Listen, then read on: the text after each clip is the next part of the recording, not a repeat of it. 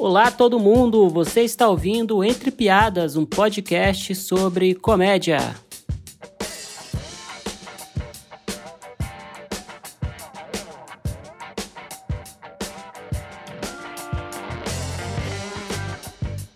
Sejam todos bem-vindos novamente ao Entre Piadas. Meu nome é Daniel Duncan e eu sou comediante, roteirista e o seu anfitrião nesse modesto podcast sobre roteiro de comédia. Todas as terças-feiras eu estarei aqui conversando com autoras e autores que têm isso em comum, né? Esse apreço pela comédia, pela escrita humorística, que é uma linguagem uh, muito rica, né? A linguagem do humor e das piadas, né? De imediato eu peço desculpa a todos porque não teve episódio semana passada, porque eu quase tive um burnout aí, né? Um acúmulo de coisas na minha vida, né? E infelizmente eu não consegui subir o episódio a tempo. Mas cá estamos novamente com um episódio muito, muito especial, né?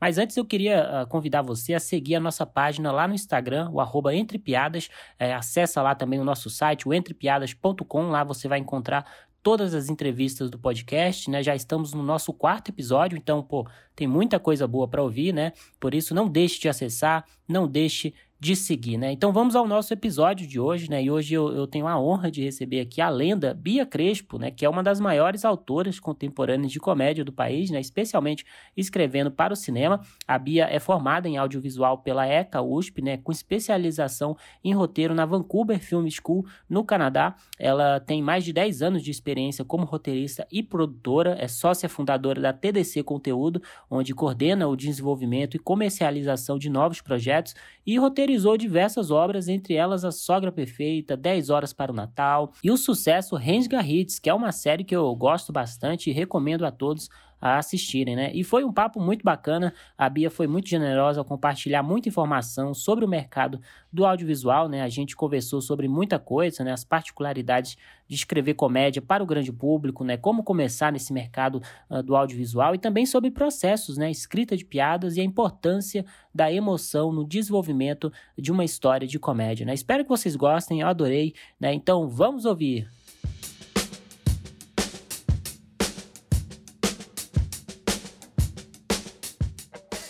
Tava, eu tava lembrando, né, é, de quando que eu te conheci, né? Quando eu, eu conheci a lenda Bia Crespo. É, quando... quando é que eu fiquei sabendo é muito de você? engraçado. a lenda. Foi, foi, foi, porque assim, eu em 2020 foi quando eu realmente eu quis começar a escrever ficção, né? E aí eu fui pesquisar como, como que eu poderia, né, entrar nesse, nesse mercado, né? Não, não tinha nenhuma informação, né? E aí eu acabei caindo no Frapa, e aí eu soube que, que era o Frapa, não sabia o que era o Frapa, né? O Festival de Roteiro lá do Rio Grande do Sul. E, e aí a primeira, uma, a primeira coisa que eu vi relacionado a isso foi o seu pitch lá do, em 2019 do ah. projeto Robin com a Rai Tavares, né? Também escritora e, e, roteirista, né? E eu nunca tinha visto o pitch, eu não sabia o que, que era aquilo, né? Então Você deu muito... um Google em Frapa e Apareceu capa, gente, foi isso? Apareceu vocês, tinha um vídeo lá, vocês disponibilizaram, Legal. e foi muito bom, assim, porque eu, uh, eu, eu, eu, comecei a entender o que, que era, né, apresentar um projeto que, de fato, envolve, né, todo esse processo. Só que por que, que eu estou fazendo, eu estou trazendo tudo isso, né?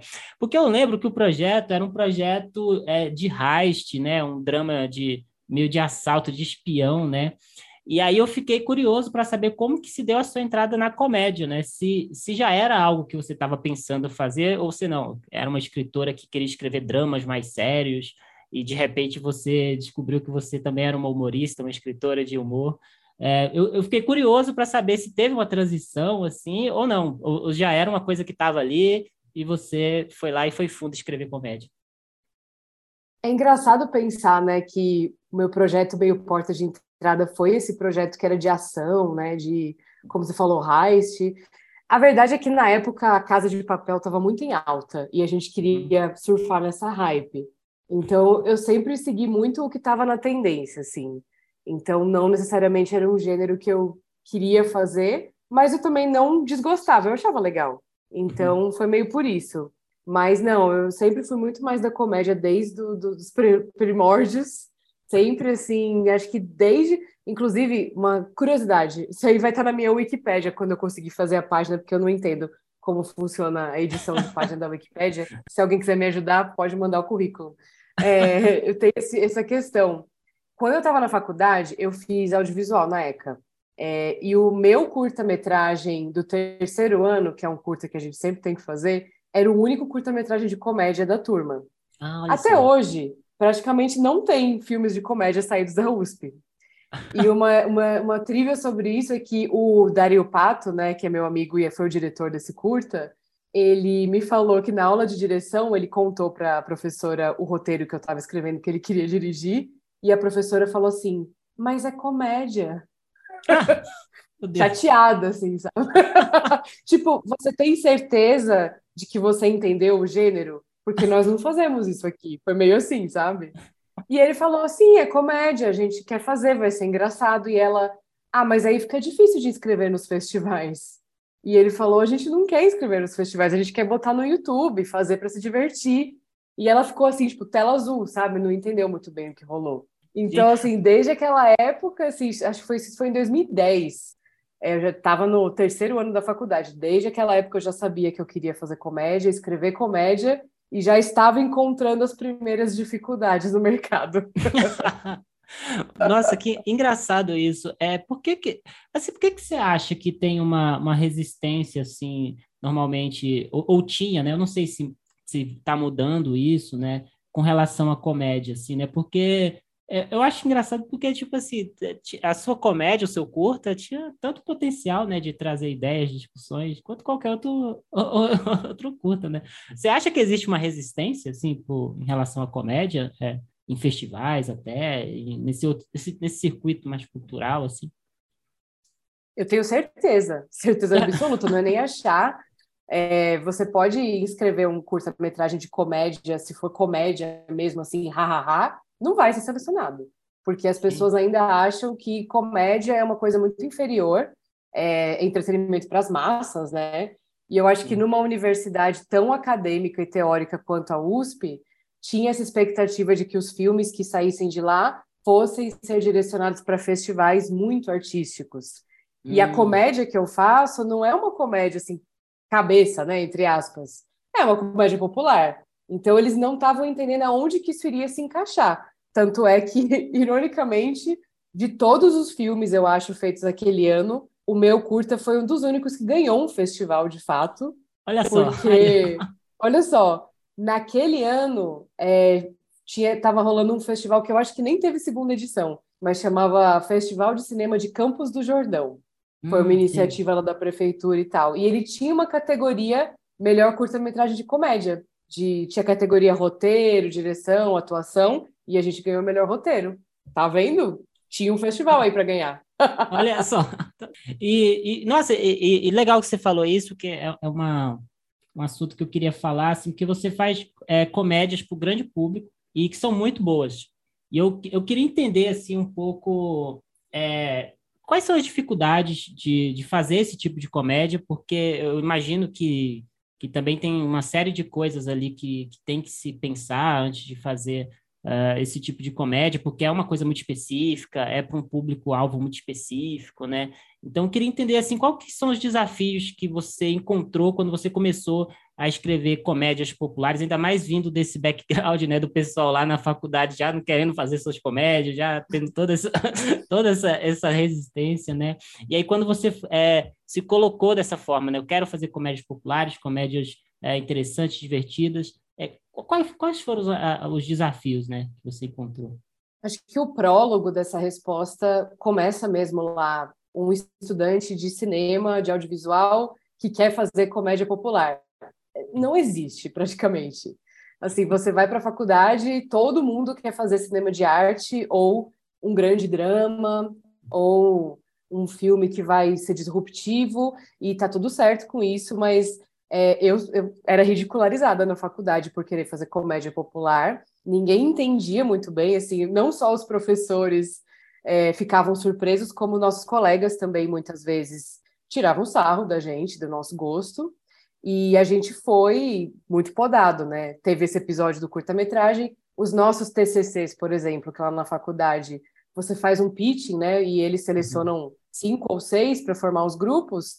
Por mais que o meu grupo tivesse um histórico de sucesso gigante, assim, na faculdade, tanto de vencer concursos fora, quanto de trabalhar fora, quanto de fazer filmes que realmente davam certo e presença em aula, mesmo com todo esse histórico e mesmo com o pitching bem feito, nossos filmes não foram selecionados por serem comédia.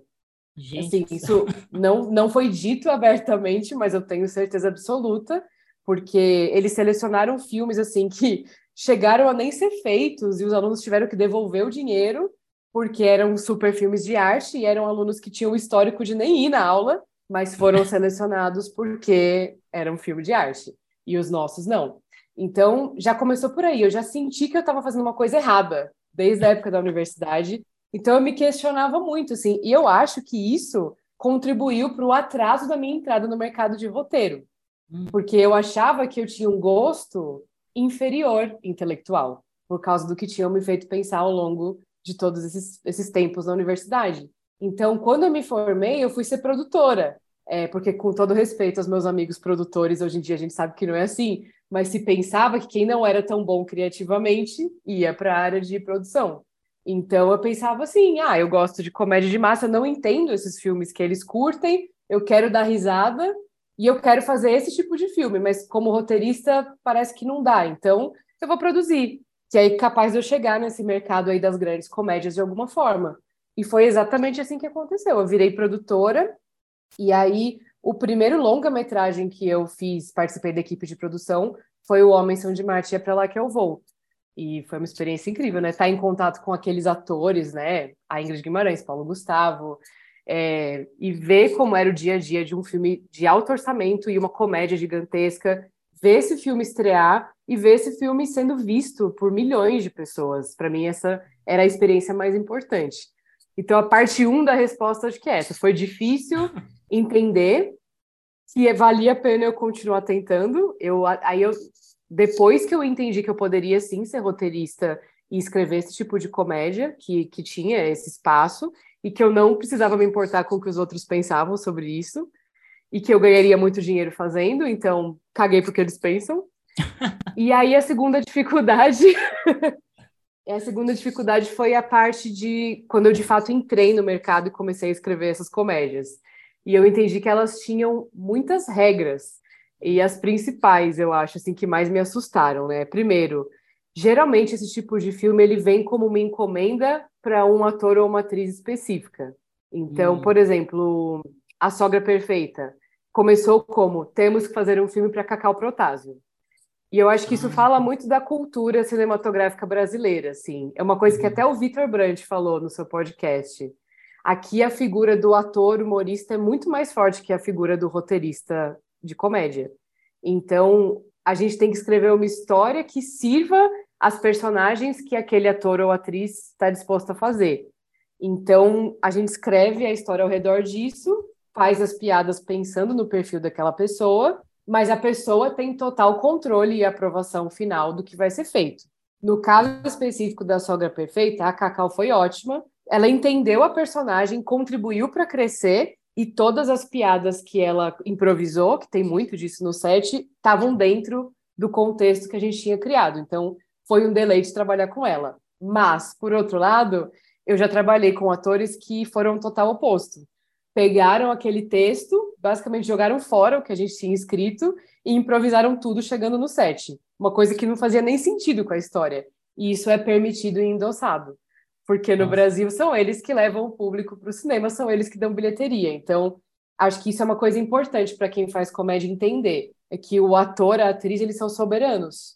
Eles que vão definir, porque a cara deles que está lá são eles que levam o dinheiro para o filme. Então, por mais que a gente escreva uma história legal, com piadas boas, o que vai ser decidido no final é o que eles colocaram na tela. Então, isso é uma coisa a se pensar. Escrever para atores específicos também ajuda.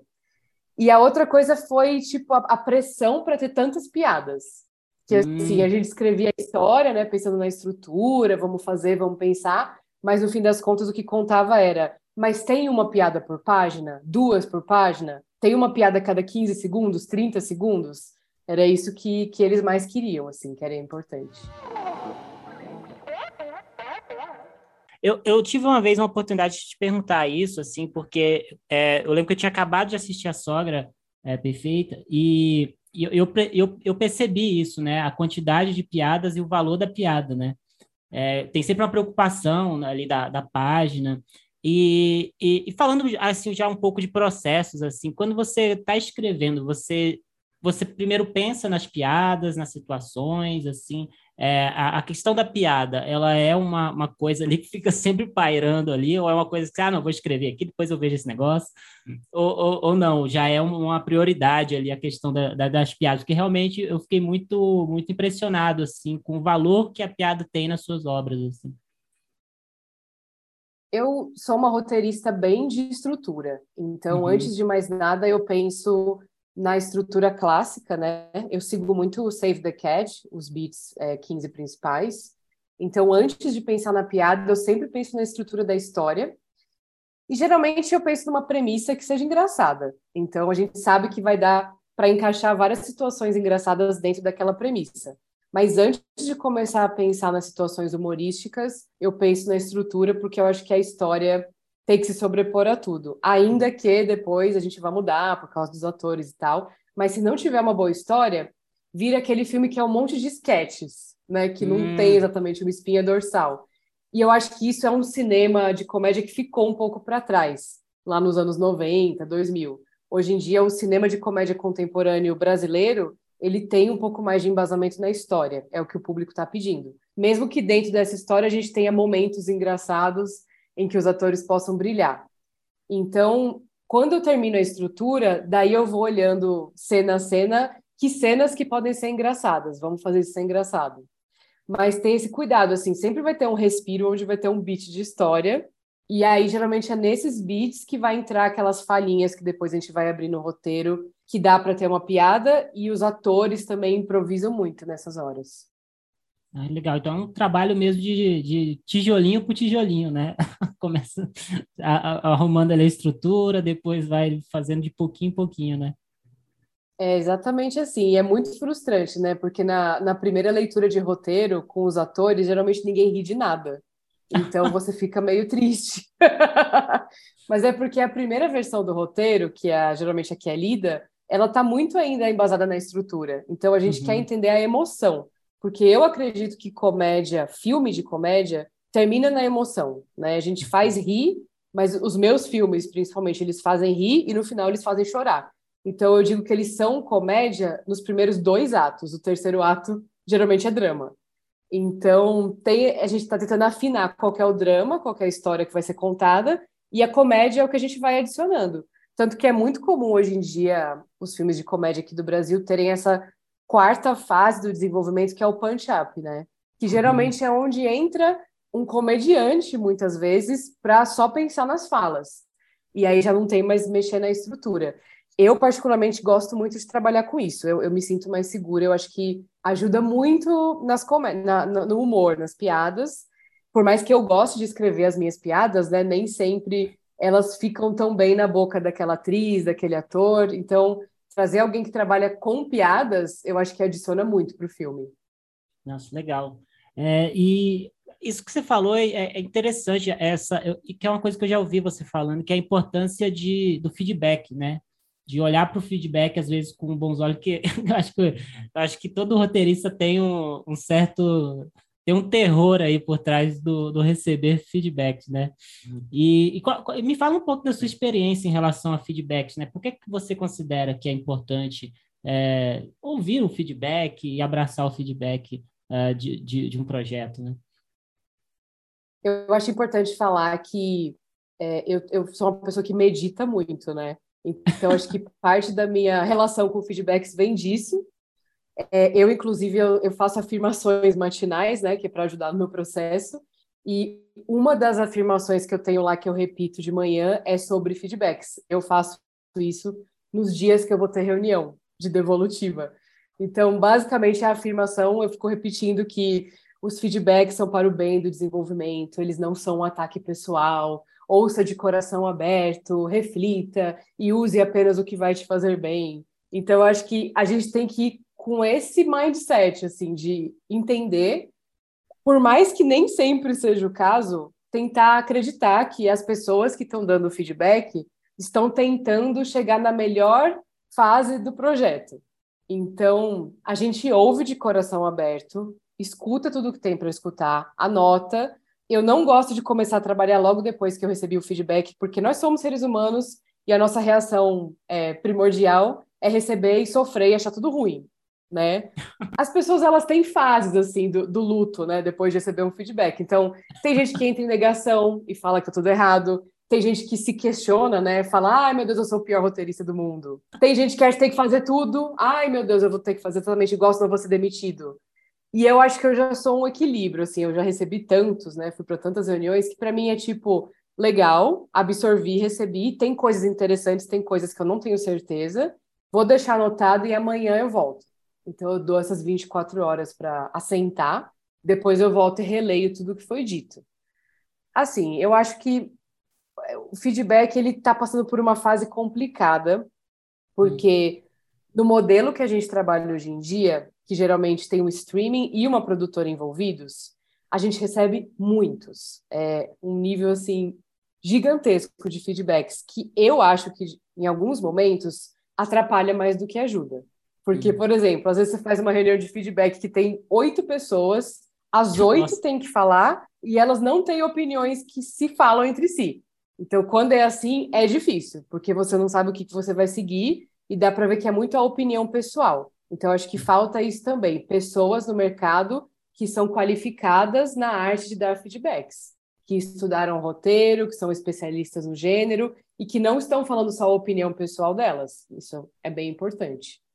Dito isso, quando é alguém que estudou, que sabe o que está falando e que leu com cuidado e que não está lá só tentando aparecer ou garantir seu emprego, é muito valioso. E você escuta e você fala: Nossa, como que eu não tinha pensado nisso? Que incrível! E dá vontade, sabe, de receber. E nessas reuniões, geralmente, tem uma abertura para você argumentar. Então a pessoa fala uma coisa, pergunta o que você acha, você fala o que você estava pensando quando escreveu, aí a pessoa fala outra coisa, vocês chegam no meio termo, essas são mais raras. Nem todo lugar tem gente que trabalha dessa forma. Mas quando isso é possível, eu acho legal. O que eu falo para as pessoas, principalmente quem é mais iniciante, é que a minha estratégia inicial é ouvir calada. Porque eu acho que as pessoas são um pouco reativas. Então, se você não sabe se você vai ter o controle, assim, para não ficar brigando por tudo, é melhor primeiro você só escutar, porque geralmente os feedbacks não são imposições, eles são sugestões. Então, não precisa defender tudo. Ouve o que eles estão falando, né? E geralmente eles vão falar as impressões que eles tiveram da leitura. Então, se você ficar justificando tudo, você está justificando uma coisa que não está na página. Você precisa olhar e botar na página. Então, compensa mais, guarda sua energia, lê depois, escolhe o que você vai fazer e aí faz uma nova versão e deixa que a versão responda por você. Acho que esse é o meu conselho geral, assim. É, eu, sabe que eu tive a oportunidade de receber um feedback seu, né? Eu participei do laboratório, Verdade. né? E você foi muito gentil lá em fazer o feedback. E, aliás, é, ainda nisso de desenvolvimento, eu queria te perguntar, né? Você teve a oportunidade de, é, não só quando você trabalhava como produtora, mas agora com a sua própria produtora, de ler muitos projetos, né? E o, o que, que você sente, assim, que é, eu não gosto de falar erros, né, mas são coisas, coisas a se ficar atento, assim, quando um, um, você está desenvolvendo uma primeira ideia, levantando uma ideia. É, quais são as coisas que você notou, assim, é, observando outros projetos e até os seus próprios projetos também, né? Quais coisas é, é importante se ficar atento ao se levantar uma ideia? Assim? E eu posso dizer assim, primeiro de tudo, isso não é nem certo e errado, mas eu acho que é uma estatística que deve ser colocada aqui no podcast de comédia sei lá, dos mil projetos que eu recebi na Paris ao longo de dois anos e meio que eu trabalhei lá, se tinha dez de comédia popular, foi muito. É mesmo, caramba. E é curioso pensar nisso, considerando que as pessoas estão submetendo projetos para uma produtora que só faz comédia popular, uhum. e como que 990 pessoas acharam adequado mandar projetos que não tinham nada a ver com o que a Paris fazia. E digo mais, assim, quando eu vejo as pessoas falando assim, ah, eu não consigo entrar no mercado, meus projetos nunca vão para frente e tal, a primeira coisa que eu pergunto é, mas você está escrevendo o que o mercado está pedindo? Porque eu posso dizer, pelo que eu recebi, pelo que eu li, que as pessoas não estão escrevendo. Elas estão escrevendo o que elas querem. O que não está errado, tá? Eu acho que cada autor sabe aonde que, que, é, que sua expressão tá. Como eu disse, né, na faculdade, eu poderia ter escrito lá os dramas de arte que o pessoal estava fazendo, mas não era a minha verdade. Eu teria, talvez, é, economizado na terapia, né, do tempo que eu não fui inclusa no grupo, mas não era quem eu era, entendeu? Eu, eu quis escrever comédia popular. E o que eu sinto é que, porque a comédia popular tem essa esse tabu, né, de tipo ser uma coisa inferior e não ser tão intelectual, as pessoas que vêm para o mercado audiovisual não estão querendo escrever esses filmes. Então, elas só começam a pensar em escrever isso quando elas veem que é o que dá dinheiro, que é o que paga. E às vezes vem de uma forma um pouco artificial, um pouco forçada. E vem aquelas coisas meio batidas, né? E eu acho assim, não é porque é uma comédia popular e comercial que tem que ser mais do mesmo. Inclusive, o grande desafio é fazer diferente. Sim. Mas eu acho que isso é uma reflexão que o pessoal que está tentando entrar nesse mercado podia fazer, que é por que, que as comédias populares não estão chegando, né? Inclusive, o meu grande lance para entrar no mercado foi começar a escrever sinopses de comédia popular. E foi assim que eu consegui entrar, porque não tinha, porque precisava desses filmes, ninguém estava fazendo. Os autores de comédia popular estavam ocupados, com a agenda ocupada por três anos, e não tinha quem fizesse. E assim eu comecei a apresentar, mostrei meu trabalho e me chamaram para fazer. Tanto que em 2019, que foi o ano que eu comecei a escrever como roteirista titular, eu fiz 10 horas para o Natal e A Sogra Perfeita. Foram os dois roteiros escritos no mesmo ano. Caramba. É, e o que você diria assim que é, é, uma confusão que as pessoas fazem é, entre comédias populares e comédias que não são que seriam, digamos assim, indie, né? Que lá nos Estados Unidos é bem marcado isso, né? Tem, tem um, um mercado deles lá alternativo, só que aqui a gente tem que olhar para a nossa realidade, né? E o que, que você diria que, que são essas confusões, assim, né? Por exemplo, um roteirista que às vezes quer escrever comédia uh, popular, mas são coisas que ele fala que tem que ficar atento, né? Porque, como você mesmo comentou, tem diferenças, tem especificidade, é, coisas mais específicas, né? Em relação a esse tipo de escrita, assim. Meu pedido é que as pessoas parem de colocar Fleabag como referência de comédia. Cara, é, todo respeito, eu sou muito fã da Phoebe Waller-Bridge e eu respeito muito, muito, muito essa obra, mas, cara, não existe nenhuma possibilidade de Fleabag ser engraçado no Brasil. Só é engraçado para roteiristas e só é engraçado para uma fatia muito específica da população mundial. Então, eu acho que o maior erro que as pessoas cometem, primeiro, é achar que o que elas acham engraçado é engraçado para todo mundo. Não uhum. é. O que é engraçado para o Brasil? O que é engraçado para o Brasil? Essa é a resposta. Então, eu acho que você tem que colocar de referência, se você quer fazer um filme de grande público, as comédias que fizeram grande público no Brasil, ou que reverberaram por anos. Por exemplo, Os Normais, A Grande Família, todos os filmes do Minha Mãe é uma Peça. Essas são as referências-chave para quem quer fazer comédia popular. Então, eu vejo muita gente falando, ah, eu quero escrever comédia, e ignora, acha essas, esses filmes inferiores, sabe? Não acha tão legal, ou não assiste, ou não tem como referência. Então, assim, se você quer fazer humor no Brasil, você tem que entender qual é o humor do Brasil. Não adianta querer fazer humor inglês, sabe? O humor inglês é o mais distante possível do humor brasileiro. Outro humor que o pessoal gosta muito de fazer, que é mais americanizado, é o humor de referências, né? Que é uhum. aquele humor que você faz as piadas usando acontecimentos recentes ou personalidades e tudo mais. Esse é o tipo de piada que cai em todas as versões de roteiros de comédia aqui no Brasil, porque eles sempre falam assim: nem todo mundo vai entender. Então não funciona para o Brasil, porque você está falando com uma população gigantesca de um país que é enorme e tem milhares de realidades sociais diferentes. Então as pessoas talvez não entendam uma piada com Elon Musk, sabe? Por mais que a gente ache engraçado fazer piada com ele. É, no então, Twitter então, assim, a piada é ótima. Né? Exatamente. Então, o pessoal é muito assim, ah, mas o Twitter é engraçado. Cara, ninguém tem Twitter, se você olhar, tipo, a população brasileira. A gente está falando de uma população que não está no Twitter, que não está na nossa bolha. Então, piadas com Elon Musk não vão rolar. É, talvez uma piada com, tipo, o Lula, a Xuxa, sabe? Pessoas que todo mundo vai conhecer, mas fora isso, eles pedem para evitar. O humor que funciona no Brasil é o humor físico que é o humor que hum. qualquer pessoa, em qualquer lugar, em qualquer época, vai entender e vai achar engraçado. Eu sou grande fã que, para mim, qualquer coisa que tenha humor físico eu vou achar engraçado. São os vídeos que eu gosto no TikTok, no Twitter, aquela página de pessoas caindo ou quase. Eu amo aquilo, dou muita risada. Então eu acho que o humor brasileiro ele é muito embasado nisso, assim, até porque a gente tem que lembrar que a maioria das pessoas é, a, consome audiovisual, não só comédia, em muitas vezes em meios que não são os ideais, né? Não é Sim. a sua sala de TV com sistema surround e um áudio super claro. Não é a sala de cinema premium. Muitas vezes é um celular velho voltando do trabalho com um fone de ouvido pirata. Não dá para entender direito o que eles estão falando. Então é muito importante que o que está na tela comunique o humor também. Verdade. É, não, eu estava vendo uma, uma entrevista de um, de um criador de conteúdo, né, é, do TikTok, e ele falava a importância da legenda, né, por exemplo, né, uhum. que isso faz toda a diferença, porque as, justamente isso que você comentou, às vezes as pessoas estão tá voltando do trabalho, dentro de um ônibus lotado, ela não vai ter, não vai conseguir nem escutar o que você está falando, assim, né? Então, se adequar à, nossa realidade, né? Que é uma realidade muito diferente de outros países, né?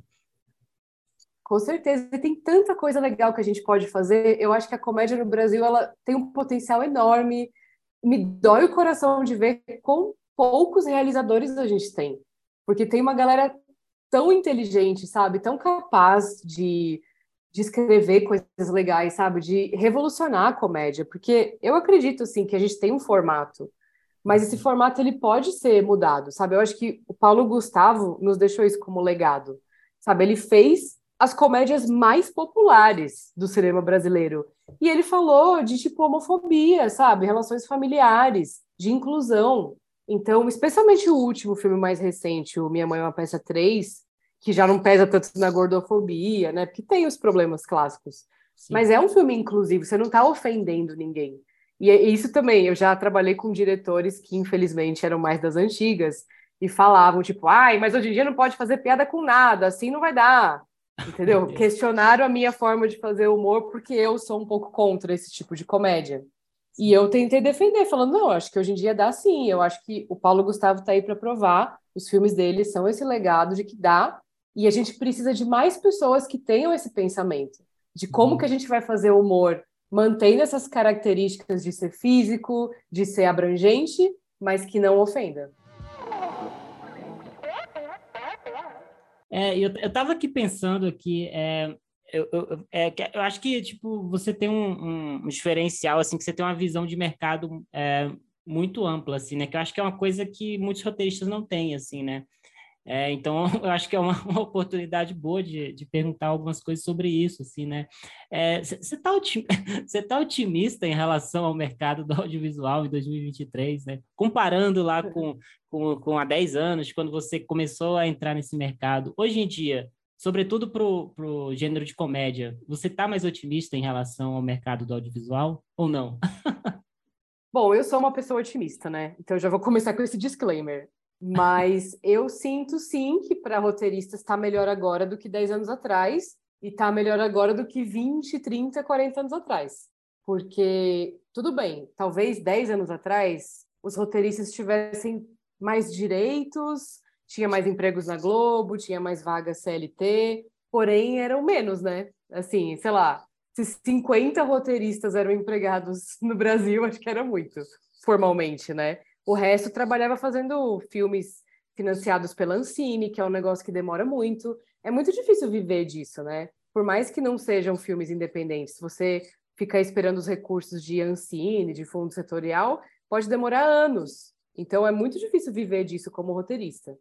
Hoje em dia, com a entrada dos streamings, por mais que eles tenham algumas práticas prejudiciais ao mercado, tem muito mais vagas disponíveis e tem muito mais séries, filmes sendo feitos, muito mais janelas, né, para eles serem exibidos. Tem também, claro, um sucateamento da mão de obra, né, todas aquelas questões que a gente está brigando, inclusive o sindicato de roteiristas americanos deve entrar em greve para fazer essas reivindicações. Nós, infelizmente, não temos um sindicato, então nós não estaremos entrando em greve tão cedo. Mas eu acho que tudo que eles conquistarem lá vai reverberar de alguma forma aqui.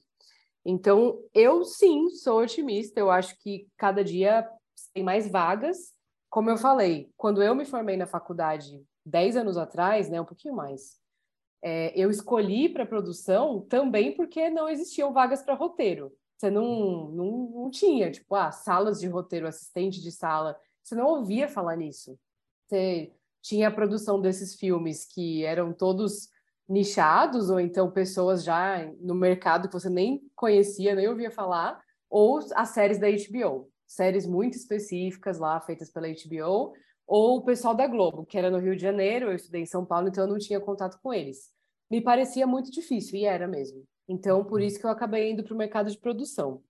Eu acho que essa é uma dica, assim, que eu daria para quem está tentando começar de alguma forma e está encontrando dificuldades para começar por roteiro, é abrir um pouco seus horizontes, porque eu acredito que eu tenho essa visão de mercado hoje em dia que eu consegui por causa do meu trabalho como produtora. Então, muitos roteiristas têm horror à produção, né? Falam, ai meu Deus, não é para mim, mas eu acho que isso é muito limitador. Principalmente numa era que estamos vivendo em que todo mundo é multitarefa. E as vagas agora estão virando assim: você tem que fazer o trabalho de duas, três pessoas. Não estou dizendo que eu concordo, estou dizendo como é. Então, uma pessoa que consegue fazer mais do que uma coisa só, sempre vai ser mais valorizada e vai ter mais oportunidades no mercado.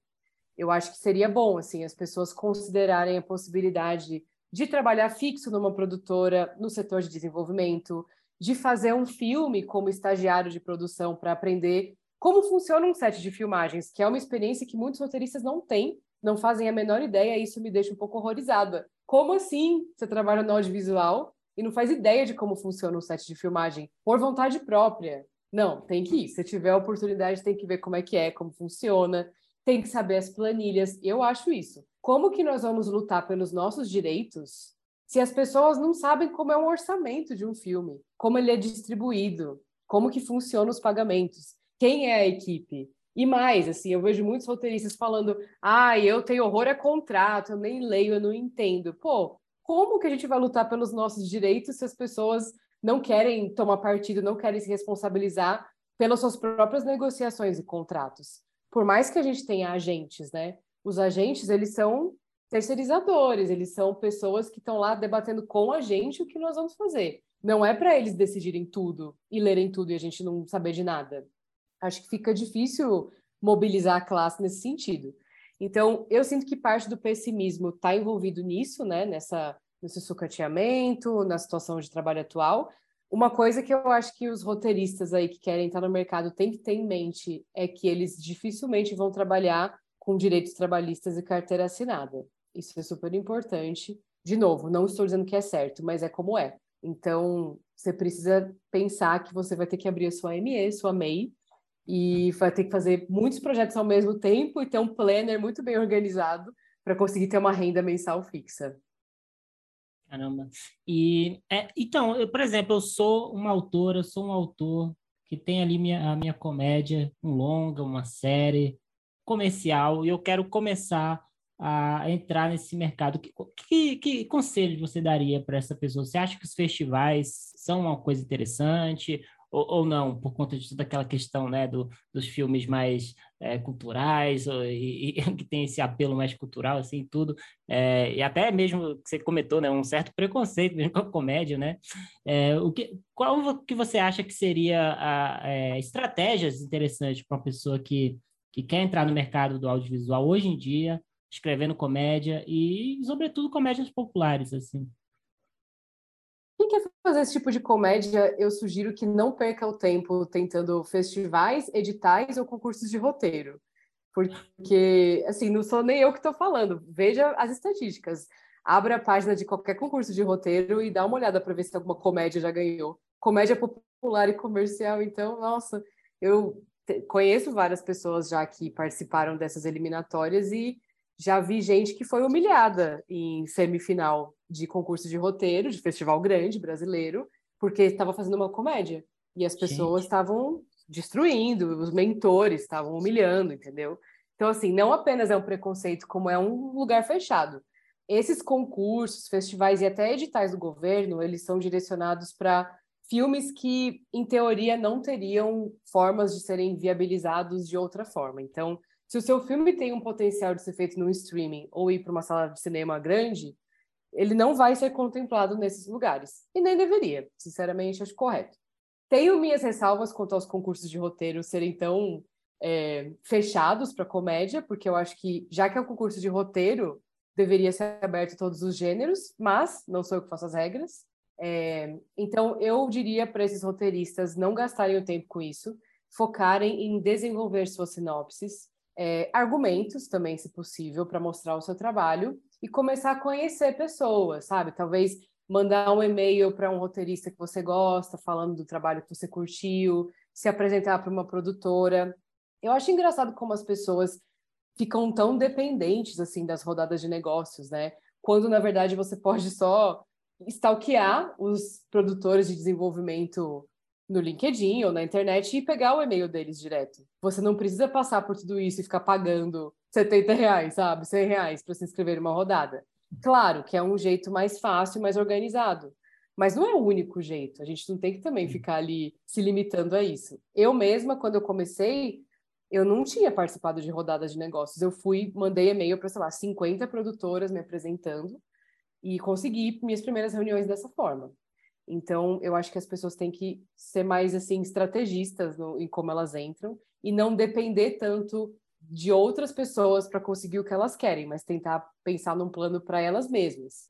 E se você falar com um roteirista assim de comédia que curte o seu projeto, falar de referências e as referências de vocês serem parecidas, chances são que essa pessoa vai te chamar, talvez para colaborar no próximo roteiro, talvez para te apresentar para uma produtora frequentar os eventos do audiovisual e esses festivais é super importante.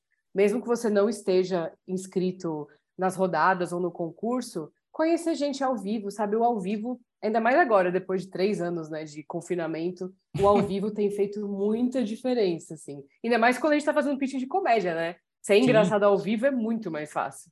Nossa senhora, você nem me fala um negócio desse, porque teve uns, uns amigos que fizeram stand-up pro Zoom aí, uma época na época da Nossa. pandemia, nossa, as histórias, assim, era um negócio terrível, assim, né? O pessoal que fez em drive-in, assim, é, é, comédia tem que ter gente, tem que ter alguém olhando para sua cara para você Não, falar. Total, sem contar o tanto de série que fizeram de confinamento, né, e tal, tipo, bom, acho que eu nem preciso falar isso, mas galera, vamos evitar tudo que é comédia de confinamento e tal. Eu falava isso lá em 2020 já. Eu falava, cara, a gente tá todo mundo preso em casa numa pandemia, vocês acham mesmo que as pessoas querem ver conteúdo de gente em casa presa na pandemia? Claro que não, né? Quer ver o total oposto. E o que teve de projeto de confinamento em pandemia que você passava no Zoom, cara, era muita coisa. Eu acho que falta um pouco essa leitura, talvez, sabe? De você olhar ao seu redor e entender a sociedade, o que, que a sociedade está sentindo. Então, por exemplo, ah, sei lá, seis, seis meses, é, seis meses atrás, mais ou menos, o Brasil totalmente polarizado em campanha política. Você vai mesmo fazer uma série de comédia sobre política? Você acha que as pessoas, o Brasil profundo, vai dar risada sobre o tema mais sensível que separou famílias, acabou com ceias de Natal, sabe? Tipo, não vai rolar, as pessoas não vão fazer. Entendeu? Falta essa sensibilidade, tipo, ai, vamos falar sobre isso. Não, não vamos falar sobre isso. A gente vai falar sobre coisas que façam as pessoas rir de forma unânime, praticamente. Tem como, né? Só que tem que pensar um pouco mais. Sair da nossa bolha, sabe? Olhar. Eu falo muito isso, assim, principalmente antes da pandemia, e agora eu tenho voltado a fazer isso. Cara, frequentar os lugares, os espaços, sabe? Que você não frequenta normalmente. Não é o bar da Vila Madalena, sabe? Ou ir naquele restaurante descolado aqui dos jardins. Você tem que começar a frequentar tipo, andar na rua e ouvir o que as pessoas estão falando, pegar um ônibus e ver o que elas estão assistindo, pegar o metrô no horário do rush. É aí que você vai entender o que, que essas pessoas querem. Eu sempre falo assim: eu trabalho para as pessoas que trabalham o dia inteiro e querem ver um negócio no final do dia para relaxar. É para essas pessoas que eu faço filme. Não me interessa, tipo, a elite intelectual que quer pensar em assuntos profundos. Tem muita gente fazendo filme para elas, mas não sou eu. Eu quero fazer filme para a galera que trabalha duro e quer relaxar no fim do dia no ônibus. E quase ninguém pensa nessas pessoas, e eles são o maior público que a gente tem. Aliás, agora, é, agora falando de, de, sair um pouco das coisas, assim, é, você tá para lançar um livro, né? A escritora também, Bia Crespo. E eu, eu, eu, queria, eu queria entender um pouco como que foi essa, essa, essa transição, não sei se é uma coisa nova, se já era um desejo, se foi algo mais recente, né? E, e saber se, se vai ter comédia no seu livro também. Sim.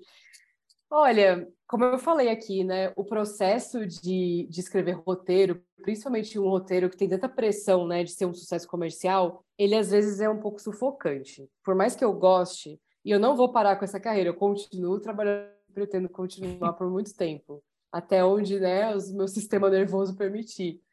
Mas é, eu sentia falta de uma certa liberdade para falar sobre temas que eu queria principalmente a temática LGBT, né? Porque eu sou lésbica e eu não vejo essa representação, principalmente na comédia. Me incomoda muito como a gente, quando vai falar de temas assim mais espinhosos, né, entre aspas, sempre vai para o drama. Então, quase todos os filmes LGBT que eu já assisti eram de drama. E é meio art house, assim, né? agora tá na moda, né, fazer uns filmes assim. Eu gosto de vários. Mas eu fico pensando, cara, por que a gente não pode só ter comédia romântica, sabe? Ou um humor besta, uma coisa assim, como eu falei já, igual o Paulo Gustavo fez, Minha Mãe é uma Peça 3, que pode não ser uma comédia romântica, mas tá lá, sabe? É tipo, gente, gay é igual todo mundo. Tem gay também, bagaceira, sabe? Não é tudo gay profundo lá, com aqueles planos escuros e fumaça saindo, né?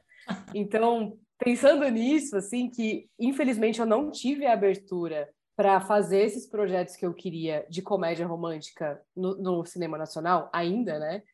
eu decidi escrever um livro, porque eu tenho muitos amigos autores, principalmente de literatura jovem adulta LGBT, que sempre me falaram como era legal essa liberdade, né, de você só escrever. E como a literatura está mais à frente do audiovisual, até por ter menos risco financeiro, né? É, publicar um livro é muito mais barato.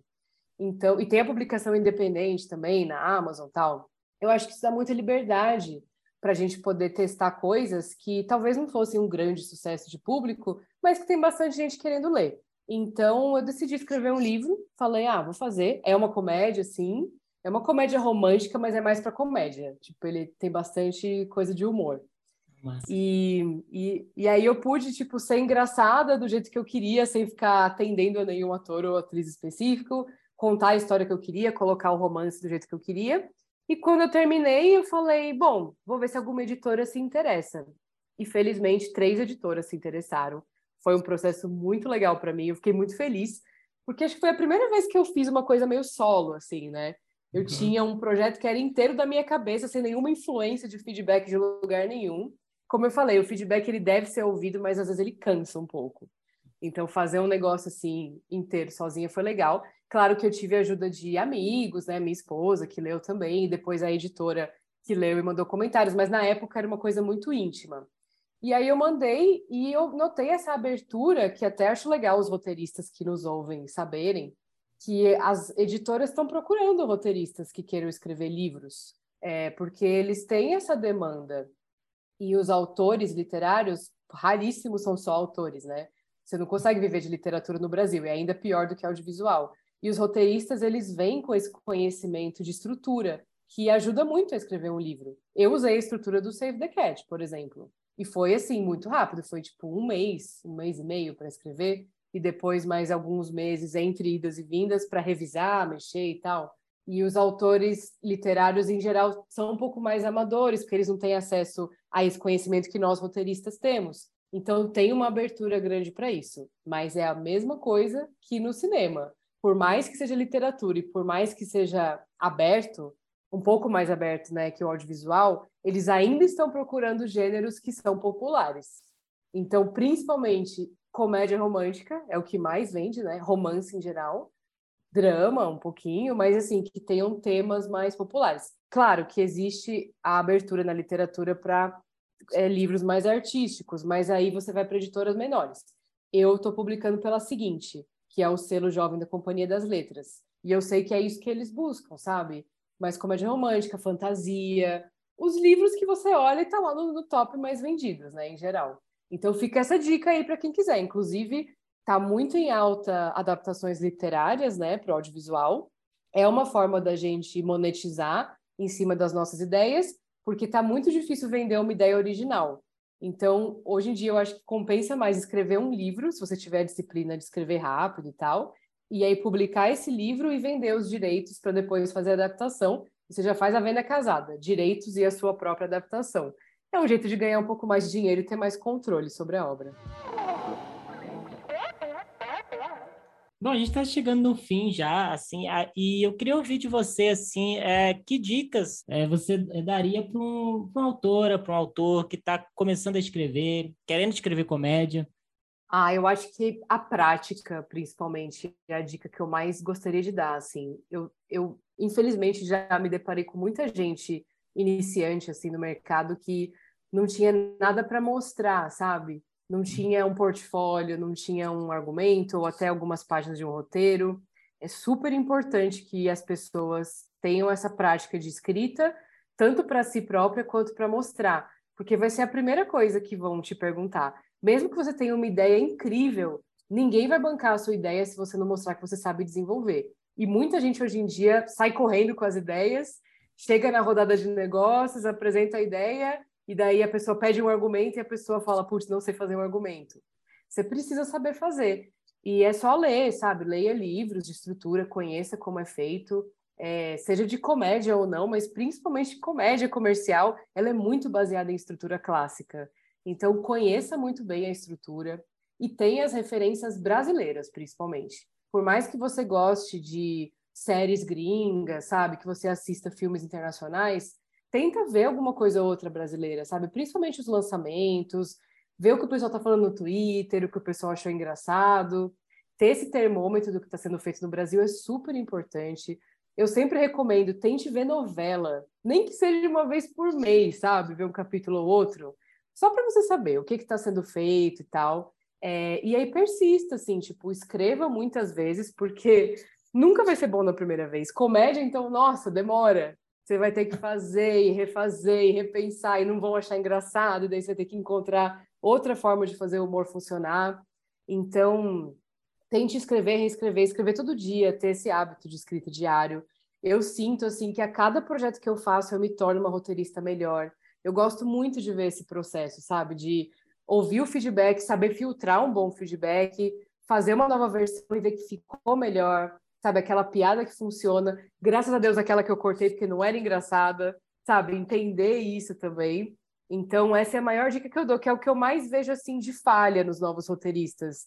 Não ter o que mostrar, não ter um, um, um, um exemplo do trabalho, né? Inclusive, eu vou dar você como grande exemplo positivo. Você escreveu um roteiro spec dos normais, que foi o melhor spec que eu já li. É muito engraçado, muito divertido. E eu acho que as pessoas tinham que fazer isso mais, sabe? Ter, se você não quer usar uma ideia original sua, não se sente confortável, pega alguma série, alguma coisa que já existe e escreve, sabe? Que sejam três cenas, só para a gente entender como é o seu, como é o seu humor. Se você é capaz de estruturar uma cena, se você é engraçado na página, isso já faz toda a diferença. É um grande diferencial que eu acho que as pessoas podiam apostar um tempinho nisso. Muito obrigado. E, e nossa, o que você falou é muito verdade, assim, essa coisa da prática. Quando eu tive a oportunidade de fazer o laboratório da, da TDC com, com a Writers Room, essa coisa de estar tá sempre escrevendo, né? Tá sempre, não ter medo da página em branco, né? Isso é muito verdade. Não, com certeza, isso aí o pessoal apavora, mas eu acho que é só a rotina que corrige, entendeu? Eu brinco assim, o pessoal fala, ah, como é que supera bloqueio criativo? E eu sempre falo, boletos, né? Porque hoje em dia eu posso falar assim que eu não sofro de bloqueio criativo.